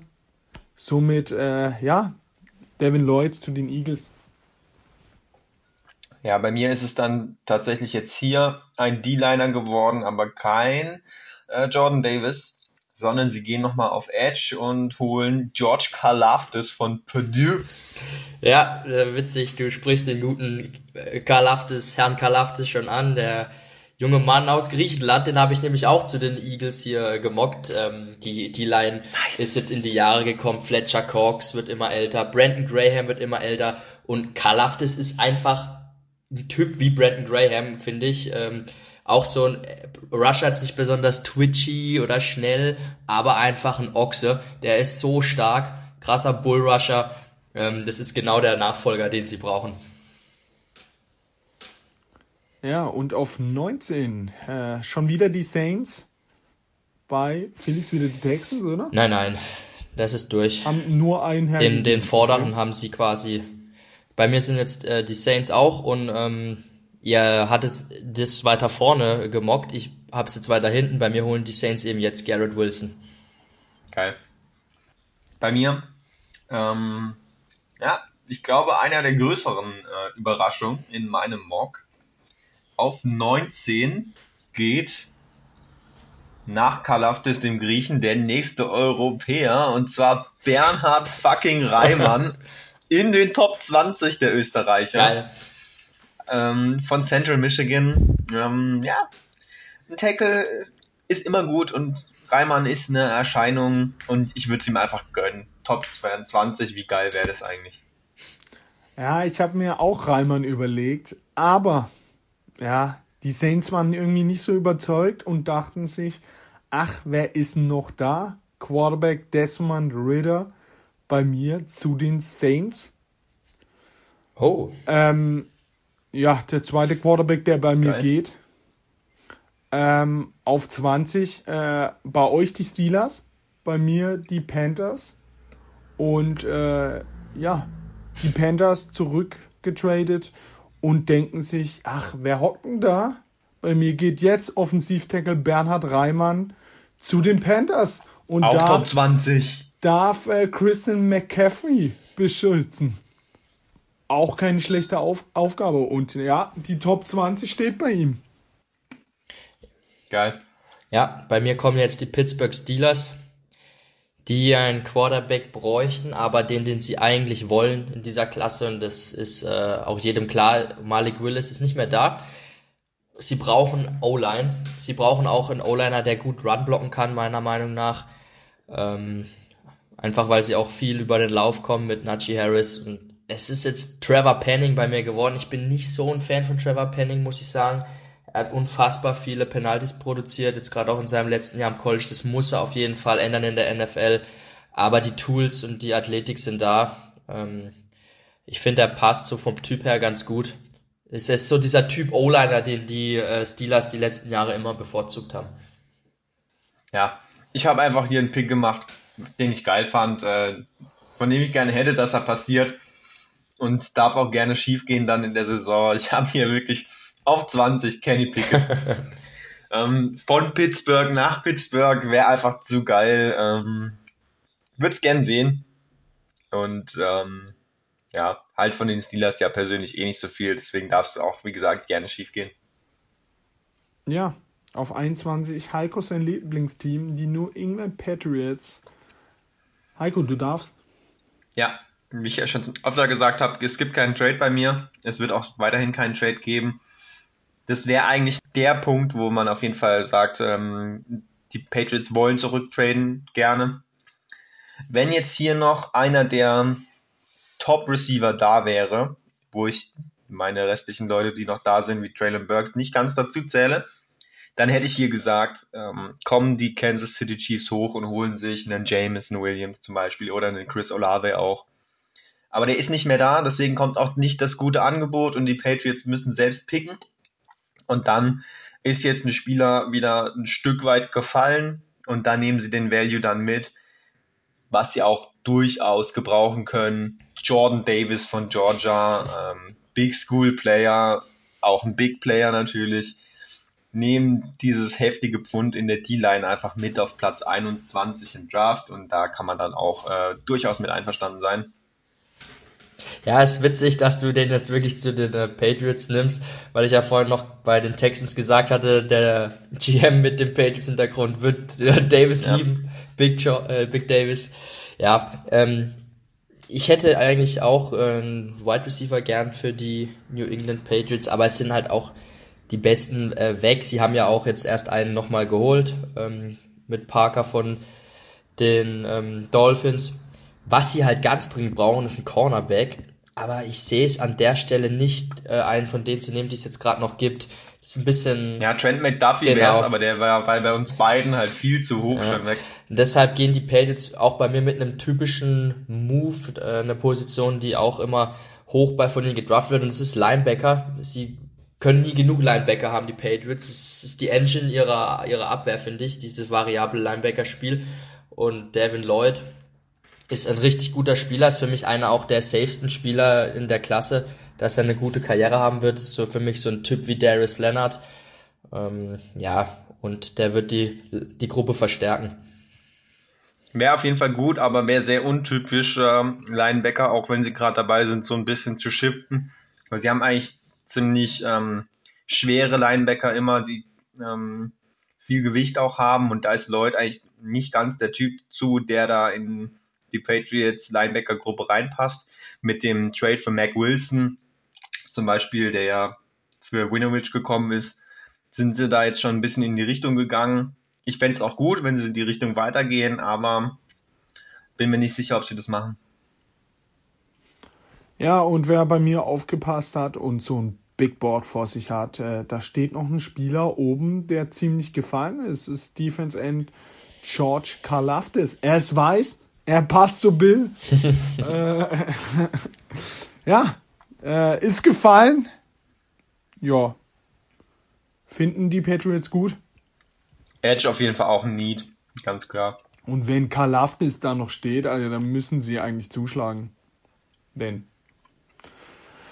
Ähm, wir sind schon bei Pick 22. Äh, bei euch die Packers zum ersten Mal. Bei mir hocken die Houston Texans die ja bei mir jetzt drei First Round Picks haben. Ja, dann Soll schieß ich, mal los. Da, dann lege ich mal los. Ähm, ja, die Texans, viele Needs. Sie haben auf dem linken Tackle wahrscheinlich ihren wahrscheinlich besten Spieler, Jeremy Tunzel. Ähm, ja, bei mir äh, geht jetzt der erste Center, Tyler Linderbaum ähm, aus Iowa zu den Texans ja, sie haben Pritt da. Ich kenne den aus Seahawks Zeiten. Eigentlich kein guter. Holen sich den besten Spieler, der da noch rumhockt. Ja. Ja, also bei mir sind ja noch die Packers hier auf der Position. Wir wissen alle, die Packers haben keinen Wide Receiver mehr. Sie müssen jetzt einen Wide Receiver holen. Und da ist jetzt die beste Option, die bei mir noch da ist. Traylon Burks von Arkansas. Ähm, wir haben natürlich in der Wide Receiver Folge schon viel über ihn auch geredet. Er ähm, ist AJ Brown für Arme für mich und ähm, 22 ist so langsam eine Range, wo man ihn mal ausprobieren kann. Aber halt auch einfach, weil die Packers wirklich dringendst einen brauchen. Und der 22. Pick, der ist wenigstens dann für die nächsten Jahre ziemlich günstig, was das Cap angeht. Deswegen Traylon Burks auf 22 zu den Packers. Ja, wir wissen alle, dass die Packers an 22 keinen Wide Receiver nehmen werden. Ähm, sie bleiben sich treu und werden auch dieses Mal wieder bei mir, zumindest mit ihrem 22. Pick, in die O-Line investieren, was sie eigentlich immer machen. Sie haben da auch ein Need. Der äh, rechte Tackle-Spot ist noch vakant. Klar, sie könnten Elton Jenkins da auch aufstellen, aber weiß ich nicht. Ähm, es ist ein Spieler da, der passt perfekt zu äh, den Packers und das ist Bernhard Reimann. Und bei mir wird Bernhard Reimann äh, ein Tackle-Duo mit David Bakhtiari bilden und ähm, ja, Aaron Rodgers beschützen. Das wäre auf jeden Fall episch. Äh, kommen wir zu der äh, Nummer 23, die Arizona Cardinals. Felix, dein Need, dein Pick. Also, wenn ich mir so den Kader von ihnen angucke, dann ist es mir zu wenig, was sie im Pass Rush einfach haben. Äh, die Top Edge Rusher sind jetzt weg, aber in der Defense Interior Line ist für mich noch ähm, der wahrscheinlich beste äh, Three Tag Defensive Tackle da. Und das ist jetzt einfach Devonta Wyatt der passt da, finde ich, gut rein und äh, kann zusammen mit JJ Watt, der ja auch äh, oft mal innen spielt bei den Cardinals, ähm, ja, Druck aufbauen, ist ein Spieler so vom Typ her, den sie, finde ich, brauchen. Explosiver Pass-Rusher von der Interior. Ja. ja, gute Wahl an sich, den habe ich ja schon neun Picks früher genommen vom Board. Ähm, würde natürlich für die Cardinals passen. Bei mir ist er schon weg und deswegen kommt es hier zu einem Match made in heaven quasi. Ähm, der beste Center trifft auf das einzige Team, was wirklich ganz dringend einen Center braucht. Tyler Lindebaum, sehr guter Spieler, aber halt eine Position, die nicht so geschätzt wird vom Wert. Deswegen fällt er bis 23, kommt von Iowa und wird bei den Cardinals sofort als Center starten. Ja, Felix und ich haben denselben. Defense Tackle DeWante White von Georgia fällt zu den Cardinals für mich auch. Also wenn der bis dahin fällt, müssen sie zuschlagen. Da fehlt ihnen nochmal ein bisschen Defensiv-Tackle. Witzig, wir zwei schon wieder dieselben. äh, 24, die Cowboys. Ja, gehen sie auf die O-Line oder nicht, Heiko? Ja, sie gehen tatsächlich bei mir auf die O-Line. Ähm, ein unsexy Pick, ähm, einen Guard zu holen, aber wir sind jetzt auch schon hier langsam im Backend der ersten Runde, da kann man auch mal einen Guard nehmen. Von Boston College kommt Zion Johnson, der wohl beste Guard, je nachdem, wo man andere Spieler sieht. Wenn man jetzt Equono als Guard sieht, dann natürlich nicht. Aber Johnson ein, ein safer Guard auf jeden Fall, äh, was die Cowboys gebrauchen können. Nehmen hier den Value von einem guten Spieler auf einer nicht ganz so hochgeschätzten Position mit, genauso wie vorher die Cardinals. Ja, da gebe ich dir recht, denn ich habe denselben. Ja, da können wir auch können den, den Hattrick machen. Den habe ich tatsächlich auch. Es ist nicht so Jerry seine Sache da. Es ist nicht das Splashy Move. Der Splashy Move wäre jetzt ein Wide Receiver vielleicht, so Traylon Burks oder so wieder zu nehmen. Aber was die Cowboys letzten Jahre immer gemacht haben, war schon auch hohe Picks in die Offensive Line zu investieren und ist schon denkbar. Ich glaube, dass sie da auch ähm, mit dem Guard gehen werden. Ja, die Nummer 25, die Bills. Die Bills werden mit ähm, Priest Hall in Verbindung gebracht, ähm, haben eigentlich ein sehr, sehr gutes Team schon da sitzen. Sie, in meiner Stelle können sie da volles Risiko gehen, denn äh, ja, ihr Team steht und bei mir gehen sie volles Risiko. Sie gehen auf, äh, ja, wahrscheinlich noch der interessanteste Wide Receiver, der da ist, George Pickens aus Georgia. Er ist verletzt, er könnte noch ein bisschen aussetzen. Und äh, ja, gehen einfach mal das Risiko, diesen Wide Receiver zu holen. Wenn er trifft, dann könnte es für die Bills Offensive echt heftig werden. Also Pickens ist ja eigentlich schon zurückgekommen von der Verletzung während der College-Saison. Er war nur noch nicht ganz bei 100 Prozent. Also ich glaube nicht, dass er jetzt noch irgendwie aussetzen müsste. Ah, dann äh, noch besser. Ja, der spielt direkt. Der wird schon da ja. sein dann darf er sofort mit, äh, ja, mit ihrer Offensive Gas geben. Du hast schon angesprochen, Brees Hall wird ähm, gehandelt und ähm, ich wollte es auch einfach jetzt hier im Mockdraft äh, drin haben, dass hier Brees Hall an seine einzige Chance geht auf 25 und da habe ich nicht lange überlegt und ihn einfach hingeschrieben. Ja, und ich habe da auch nicht lange gefackelt, weil es ist, ähm, Klar, es würde eigentlich aus analytischer Sicht wahrscheinlich mehr Sinn machen, die O-Line zu verstärken oder einen Cornerback. Oder einen Corner. Sie, aber es ist halt kein ja, geiler sie brauchen Corner dringend, da. aber das Backfield ist so shit, wenn ich mir wieder ein Jahr Singletary und Moss angucken muss, da schlafen mir die Augen ein. Das, das Passspiel ist so geil, aber das Running Game ist einfach katastrophal und da äh, Brees Hall reinzunehmen, das würde die Offense nochmal auf ein neues Level, glaube ich, heben. Und sie sind in der Position, sich äh, erlauben zu können. Sie haben ja anscheinend letztes Jahr ähm, auf Travis Etienne geschielt. Da haben ihn aber die Jaguars einen Strich durch die Rechnung gemacht. Ich glaube, Brees Hall wäre eine gute Wahl für die Bills. 26, die Titans, Felix. Das ist für mich äh, das perfekte Match äh, dieser Spieler zu diesem Team.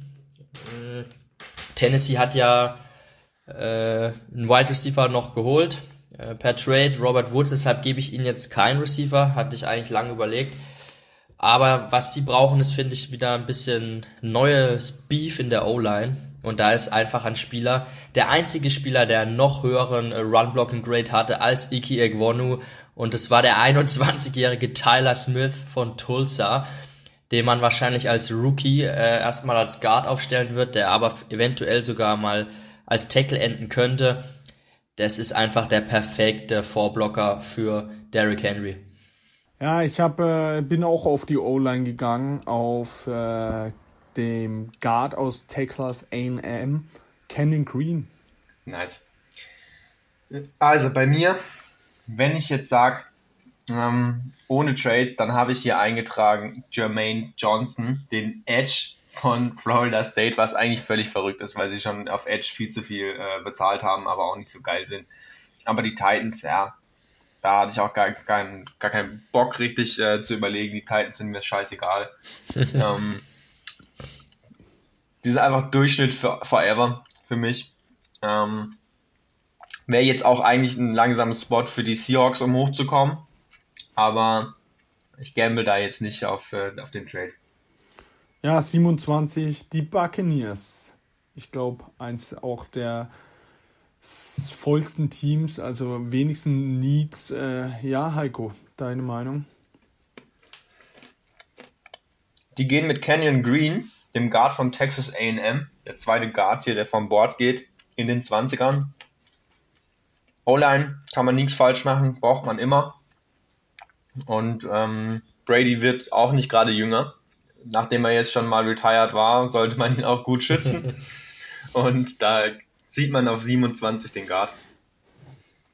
Ja, äh, den habe ich auch lange überlegt, da hinzuziehen. Ist aber ein Spieler, den ich gerne hätte, dass der vielleicht in Runde 2 fällt, dass da meine Bears vielleicht zuschlagen könnten.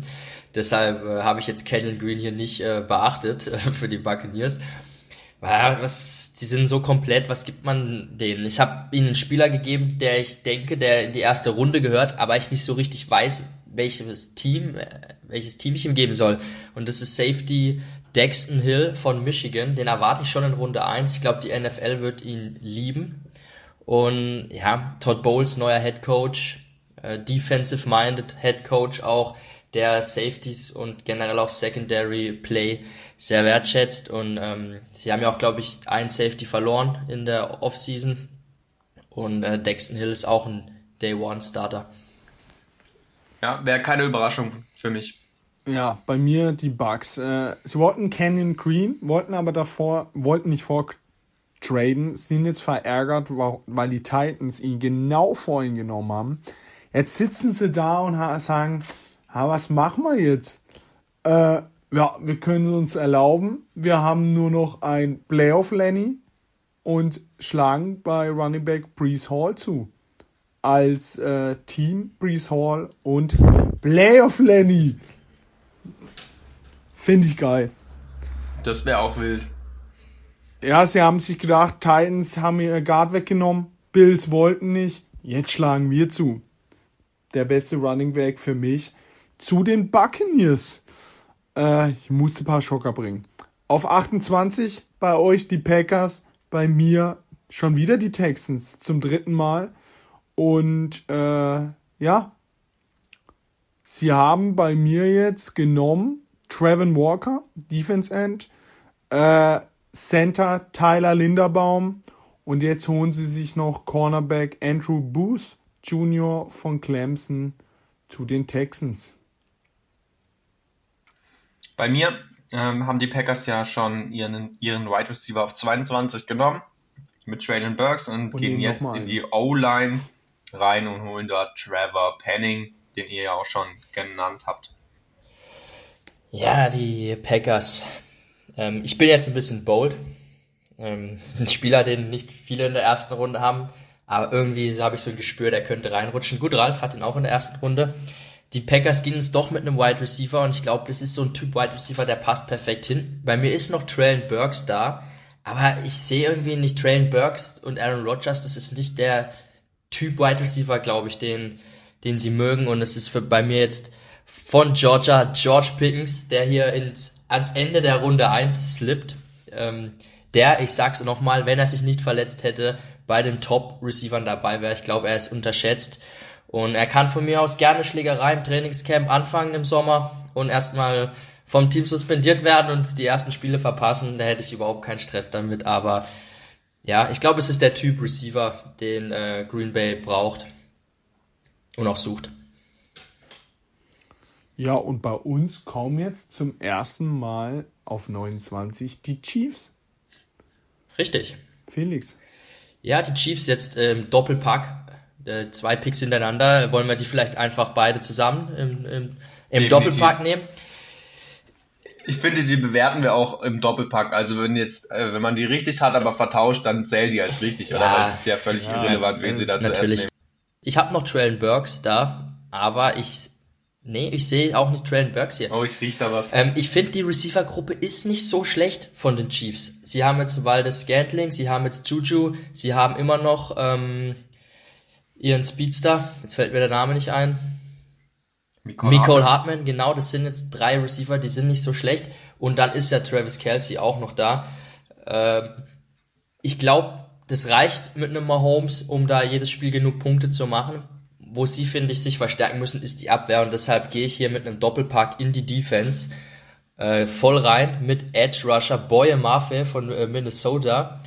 Ähm, ein richtig guter Pass Rusher, finde ich. Und dann noch mit einem Safety. Sie brauchen einen Ersatz. Tyron Matthew ist nicht mehr da. Und das ist auch ein Spieler, der, finde ich, in die erste Runde rein slide könnte. Und das ist Louis Sean von Georgia, ein super Athlet, ähm, krasser Tackler ich denke, das ist ein Spieler, der könnte ja Matthew ganz gut vertreten. Spannende Auswahl. Bei mir gehen sie allerdings mit einem Wide Receiver, aber nicht George Pickens, sondern sie suchen wieder eine dynamische Waffe und nehmen tatsächlich in Runde 1 am Ende Sky Moore von Western Michigan. äh, mit undersized Receivern kennen sie sich ja aus. Ja, den, den einen Pick von Tyreek Hill quasi, den legen sie da einfach jetzt mal rein auch wenn es nicht direkt der ist. Ähm, probieren es mit Sky Moore und als zweiten Pick gehen sie in die Defense, auch ins Defensive Backfield, aber jetzt nicht mit diesem Safety, äh, sondern sie gehen bei mir mit einem Outside Cornerback in Andrew Booth Jr., bei dem ich schon auch Potenzial sehe. Bei Clemson gespielt, also auch äh, gegen gute Gegner ähm, gespielt. Der kann schon was, auch wenn er bei vielen Boards äh, eher in der zweiten Runde gesehen wird. Bei mir geht er auf 30 zu den Chiefs. Irgendjemand muss ja die ganzen äh, Herbert äh, Deep Throws verteidigen. Ja, bei mir, äh, ja, die Chiefs, äh, es ist noch ein Pass Rusher bei mir da, der bei euch schon gegangen ist, der ein bisschen gefallen ist bei mir, Defense End Jermaine Johnson von Florida State. Und äh, mit dem zweiten Pick heißt es bei mir zum dritten und zum letzten Mal Trade Alert. Und ich hoffe es einfach nicht, aber ich denke, dass sie wirklich so blöd sind. Die Seahawks haben Pick 40, 41 und einen Drittrunden-Pick, also Munition, um davor zu gehen. Sie gehen vor, holen sich Quarterback Sam Howell von North Carolina zu den Seahawks. Ja, doch. Paul, da habe ich jetzt was anderes ich erwartet. auch, ehrlich gesagt. Der Move an sich nicht überraschend, nur die Quarterback-Auswahl überraschend ein bisschen. Nee, Matt Corral, nein. Ich finde schon diesen Move scheiße, aber wenn sie dann noch Matt Corral nehmen, dann muss ich leider heulend hier gehen. Leute, merkt euch in einem Jahr der größte Matt Corral-Fan mit Trikot, Ralf Kraus natürlich. Das äh, kann nicht passieren. Denn Geno Smith und True Lock, die werden im Doppelpack das regeln. Two Quarterback Formation.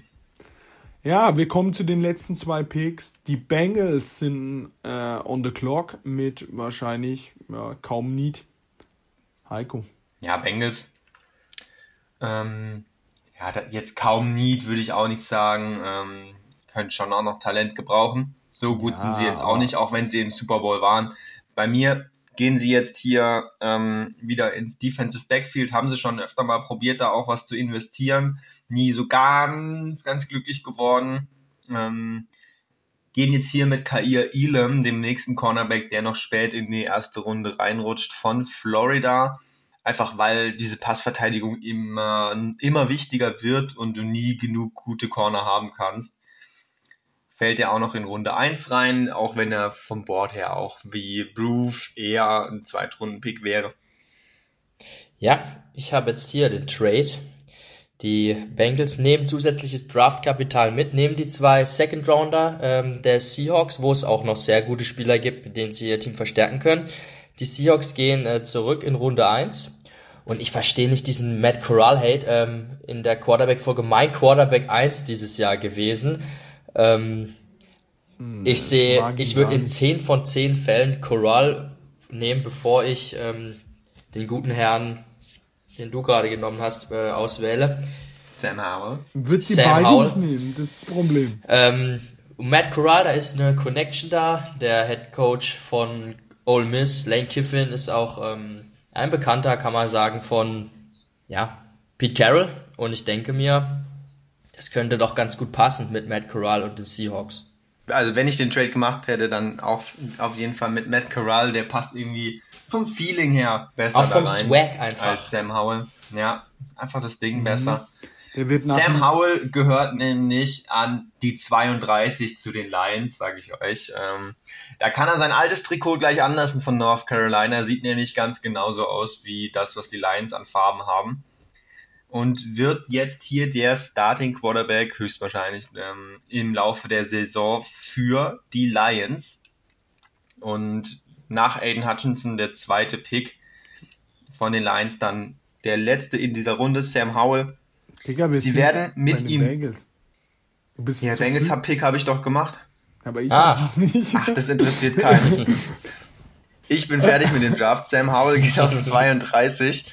Ähm, und wenn er scheiße ist, dann holen sie einfach nächstes Jahr trotzdem einen neuen Quarterback. Das haben wir auch schon gesehen. Du kannst Josh Rosen holen und ein Jahr später holst du dir ähm, Kyler Murray. Deswegen 32 ist keine Garantie, dass Sam Howell hier für immer äh, der Quarterback wird. Der wird einmal, einmal richtig ausprobiert. Wenn er super scheiße spielt und sie wieder auf 1, 2, 3 picken, dann kommt einfach nächstes Jahr ein Top Quarterback. So, jetzt Ralf, wen hast du denn bei den Bengals? Danke, äh, bei den Bengals fällt mir nur eins auf. Die Linebackers, die sind äh, bis auf Wilson äh, für mich eher schwach. Äh, sie haben jetzt bei mir aus Georgia Linebacker Nakobe Dean geholt. Und äh, ja, auf 32 gehe ich wie du mit, den, äh, mit dem Quarterback Matt Corral von Mississippi zu den Lions. Und äh, ich habe jetzt noch die Lines hier offen. Ich hatte lange überlegt, jetzt da einen Desmond Ritter vielleicht noch hinzubringen, aber ich bin, bist ja auch kein Ritter-Fan und ich weiß nicht, Ritter wird für mich auch niemals besser werden als zum Beispiel Jared Goff. Ich weiß nicht, das macht für mich keinen Sinn. Deshalb nehmen sie einen Spieler, der auch sofort startet von Tag 1, der eigentlich von seiner Klasse auch früher gedraftet werden müsste. Ist ein undersizeder Linebacker von Georgia, du hast es gerade angesprochen, Ralf. Nakobe Dean wird ähm, sofort die Abwehr verstärken und wenn du in der ersten Runde Nakobe Dean und Aiden Hutchinson holst für deine Abwehr, hast du schon äh, für die nächsten zehn Jahre Starter auf den zwei Positionen, würde ich mal behaupten. Ja, wer ist denn jetzt bei euch so aus dem Draft rausgefallen? Aus der ersten Runde? Mir wäre es dann direkt mal in der Kobe Dean, der es nicht reingepackt hat der bei euch jetzt beiden noch spät gekommen ist, der wäre bei mir so einer der namhaftesten Spieler. Bei mir ist es ähm, tatsächlich Traylon Burks, der rausgefallen ist. Ähm, bei mir auch. Andrew ja. Booth ist ein Spieler, der eigentlich rein könnte, der nicht bei mir drin ist. Ein Spieler, den man vielleicht noch erwähnen könnte, der vielleicht richtig überraschend am Donner Donnerstag nach in Runde 1 auftaucht, ist Linebacker Quay Walker von Georgia auch.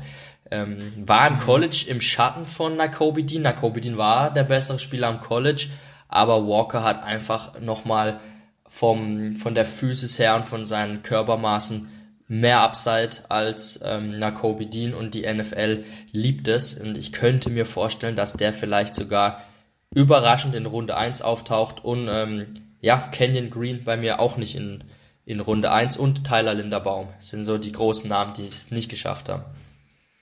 Ihr hattet beide auch noch Pickens, den äh, ich nicht drin habe, wobei das jetzt keine, keine krasse Überraschung wäre, wenn er in Runde 2 geht. Ja, bei mir fällt äh, ein Quarterback, den ich eigentlich nicht, nicht also den mir, der mir eigentlich gefallen hat. Kenny Pickett ist bei mir nicht drin.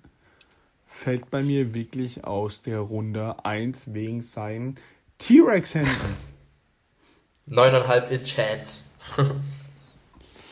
äh, ich würde ja. sagen, zum Abschluss hätte ich noch gerne eure ähm, Picks, wo ihr euch am sichersten seid, jetzt mal ab, abgesehen von den von 1, 2, 3, 4, 5 so weiter hinten. Wo denkt ihr, da habt ihr auf jeden Fall äh, den richtigen Riecher und wo seid ihr euch äh, komplett unsicher? Ja, also Cardinals, The One to White, wenn er da kommt. Oder ja, Cowboys, da hatten wir alle äh, Johnson. Ich glaube, die Cowboys, da gehen sie schon äh, auf den, auf den Johnson-Move. Ja. Äh, ja, und dann, wo ich mir gar nicht sicher bin, ist einfach dieser Pick 1. Was machen die Jaguars? Nehmen sie wirklich Walker? Nehmen sie Hutchinson? Ich glaube, es war selten so ein Jahr, wo kein wo die Quarterbacks nicht vorne waren, wo man sich gefragt hat, oh, wer ist eigentlich überhaupt die Nummer 1 in diesem Draft? Ja, also so wie jetzt bei mir das Board gefallen ist, bin ich mir 100% sicher, dass die Lions Hutchinson nehmen werden. Ich habe auch ein gutes Gefühl bei Kayvon Thibodeau tatsächlich an 4 zu den Jets sehe ich durchaus als mögliches ähm, Szenario. Dann, dass die Saints für einen Tackle, in dem Fall Charles Cross, ähm, gehen, dass sie da alles versuchen werden, ihn zu bekommen, sehe ich auch als eine Option. Und ein Pick, den ich absolut liebe, ist eben der an 17, Chris Olave zu den Chargers, ist auch ein äh, Szenario, das durchaus äh, im Bereich des Möglichen ist für mich. Gar nicht sicher bin ich mir natürlich auch, im Endeffekt auch an Pick 1. Würden sie jetzt Walker nehmen? Man hört ja, dass der GM Walker will und der Owner Hutchinson. Ähm, da weiß man jetzt auch nicht, wer sich da am Ende durchsetzt. Generell fand ich es sehr schwer im, im Mittelfeld dann diese zwei Eagles-Picks. Dieser zweite äh, Saints-Pick, je nachdem, wer da noch da ist, äh, ist schwierig gewesen. Ja, da habe ich mich schon schwer getan, die richtige Auswahl zu treffen. Ja, bei mir als sichere Wahl, natürlich kann man da nennen, wie Ralf schon gesagt hat, Zion Johnson, den wir alle haben. Einfach weil man auch davon ausgehen kann, dass der mit einer hohen Wahrscheinlichkeit noch auf dem Board ist. Ja. Und ähm, ich sehe aber auch, auch wenn du schon da Wyatt als sicheren Pick hattest, äh, sehe ich auch Tyler Lindebaum, wie ich ja gesagt habe, als perfektes Match zu den Cardinals und würde auch sagen, hier 23, 24 Linderbaum und Johnson zu den Cardinals respektive äh, Cowboys. Das sind so die Picks, wo ich ähm, glaube, dass die sehr gut so kommen können und komplett unsicher oder Quatsch ist äh, höchstwahrscheinlich hier mein Pick 26 mit Jermaine Johnson zu den Titans. Das habe ich halt dann gesagt. Äh, da habe ich absolut keinen Plan, wen die holen. Aber ich finde, äh, das Interessanteste, Interessanteste dieses Jahr sind die Wide Receiver. Äh, so viele Teams brauchen ein, es, man weiß, hinten hocken die Packers, die unbedingt einen brauchen. Da ist jetzt die Frage, wie aggressiv werden die da vorgehen. Am Endeffekt kann es sein, dass sie gar keinen bekommen und sagen, Train Burks, hm, wollen wir nicht, äh, wir machen gar nichts in dieser Art. Rogers wieder sauer. Also es kann schon einen Run auf Wide Receiver geben, ist schon interessant, wie die Teams diese Gruppe einschätzen. Und halt die Quarterbacks sind halt die große Wildcard. Die sind Werden wir auf einmal plötzlich wieder drei Stück in den Top Ten sehen oder passiert gar nichts? Also es ja, aber kann ich mir nicht vorstellen, weil die Jacksonville Jaguars, nein, auf keinen Fall, ist ausgeschlossen. Die Lions, vielleicht, okay, vielleicht holen ja. sie Willis. Aber dann die Texans, die holen keinen. Man Glaub weiß nie bei den Texans, aber es. Also ja. wenn wir jetzt auch schon darüber reden, gehen viele, dann haben wir ja schon Willis auf zwei eingeplant und wenn die Texans jemanden holen, dann Willis. Weil einen Pickett brauchen sie nicht, das, das haben sie schon im Kader. Mit Big Neck. Also Texans auch nicht. Die Jets haben Zach Wilson, holen keinen. Dann wäre die nächste Möglichkeit erst auf 5 wieder mit den Giants. Die könnten natürlich was Verrücktes machen oder wäre nicht so verrückt, aber man hat es nicht gehört einfach, dass sie in diese Richtung Aber die gehen. Giants sind bereit, äh, was man hört, runter zu traden für ein Team, was von hinten, hinten kommt. Und das sind halt Ja. die 100%. Saints, das sind die Steelers, das sind die Titans wahrscheinlich auch ein Dark Horse. Äh, eben, es gibt auch jedes Jahr ein Dark Horse-Team, wo man gar nicht mit rechnet. Das haben wir immer wieder erlebt. Und dann kommen auch eben die, die Falcons und die Seahawks theoretisch, die drüber nachdenken könnten. Aber Falcons, das wäre so dumm. Die müssen ein Jahr warten, weil du, die haben das scheiß Team, die gewinnen sowieso nichts.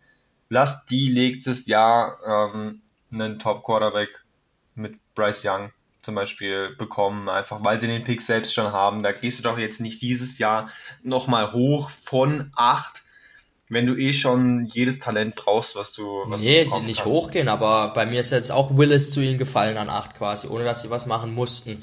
Mhm. Und dann ähm, kann man ja schon mal drüber nachdenken.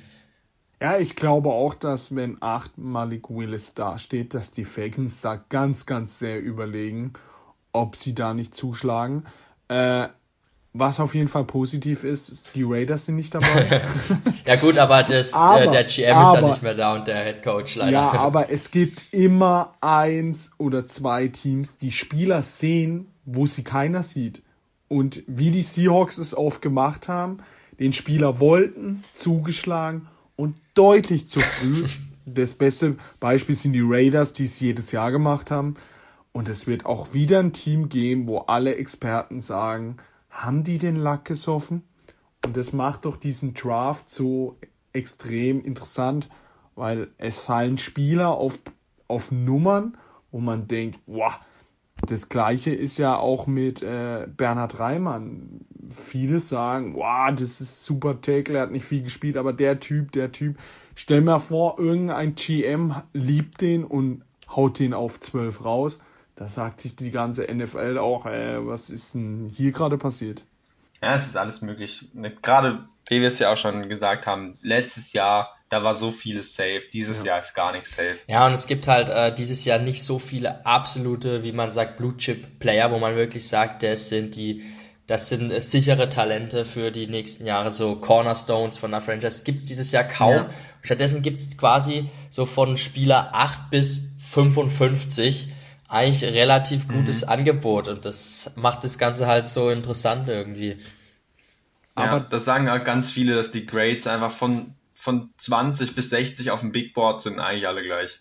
Aber das macht doch für die Teams Texans, Giants, die vorne hocken und sagen, ah, wir haben viele Picks, bietet uns was an, wir gehen zurück und danach picken wir in deiner Range, wo du gesagt hast, 15 bis 50, ja, picken wir eben mal vier oder fünf Mal und schauen, da kannst du eben auch mal zwei in den Sand setzen, wenn du drei Top-Spieler bekommst, die die Texans unbedingt brauchen, macht die Sache schon interessant. Die andere Sache ist, ja, soll man bei diesen Quarterbacks oder Wide Receiver oder irgendwas anderes, soll man da wirklich so hohes Risiko gehen und vorgehen? Denn man hört ja, die Jaguars würden 100% ihren Pick wegtraden. Aber Natürlich, es das, das Schlimmste, was dir passieren kann, ist, du brauchst einen äh, Franchise-Quarterback und hast Pick 1 und es ist keiner da. Und das zweitschlimmste, was dir passieren kann, ist, du hast Pick 1, Hast einen Franchise es Quarterback? gibt keinen Franchise-Quarterback, aber du brauchst keinen. Ähm, und würdest so gerne nach hinten traden, weil du keinen brauchst, aber niemand will nach vorne, weil es keinen Quarterback Ja. gibt. Und genau das haben die Jacksonville Jaguars jetzt. Und Pick 1, man muss immer auch bedenken, mit Pick 1 zahlst du auch direkt ein ziemlich gutes Gehalt. Äh, Das ist deutlich höher, als wenn du jetzt irgendwo in den Zehnern einen Spieler pickst. Also das macht schon einen Unterschied auch über den Vertrag. Sind es einige Millionen, die da mehr rausgehauen werden. Das heißt, ein Fail auf 1 kostet dich immer gleich nochmal mehr Cap Space als ein Fehler weiter hinten. Ja, also Zeit wir schauen, wahrscheinlich die, ja, wertloseste Nummer 1 aller Zeiten. Stand jetzt. Wahrscheinlich, stellt euch mal vor, Hutchinson wird der neue Superstar. Dann kann man das in drei Jahren wieder sagen, okay, war doch der beste Pick oder Traylon Walker. Naja, Trayvon Walker wird ja der Pick, ne? Hinterher sind wir immer schlauer. wir am Donnerstag sehen. Das ist unser Mock Draft. Ähm, ja, ihr habt ein paar Tage, um ihn anzuhören. Und äh, dann schauen wir mal, wer hier am meisten richtig hat. Ich bin ja ziemlich wild gegangen, aber es hat Spaß gemacht, meine Freunde. War eine gute Folge, Jungs. Mockdrafts können wir jede Woche von mir aus machen. Ich lieb's. jo, ich werde schauen, dass ich das noch schnell bearbeitet bekomme, dass ihr das auch bald hören könnt. Ähm, eventuell sind da noch ein paar äh, Snackgeräusche zu hören hier. Felix und ich vor allem fleißig hier am Snack vernichten gewesen während der, währenddessen. Nee, jetzt eine nervenaufreibende Folge. Müsst ihr uns das vielleicht verzeihen, äh, wenn hier ein paar Nüsse geknackt werden. Aber es war einfach auch eine harte Nuss für uns heute und damit sage ich auch, äh, macht's gut. Ciao, ciao. Viel Spaß am Donnerstag, wer schaut. Ja, viel Spaß, schaut euch den Draft an und bis zum nächsten Mal. Und an alle Dortmund-Fans habe ich noch, wer wird deutscher Meister? Ihr nicht. Ciao. Das war schwach.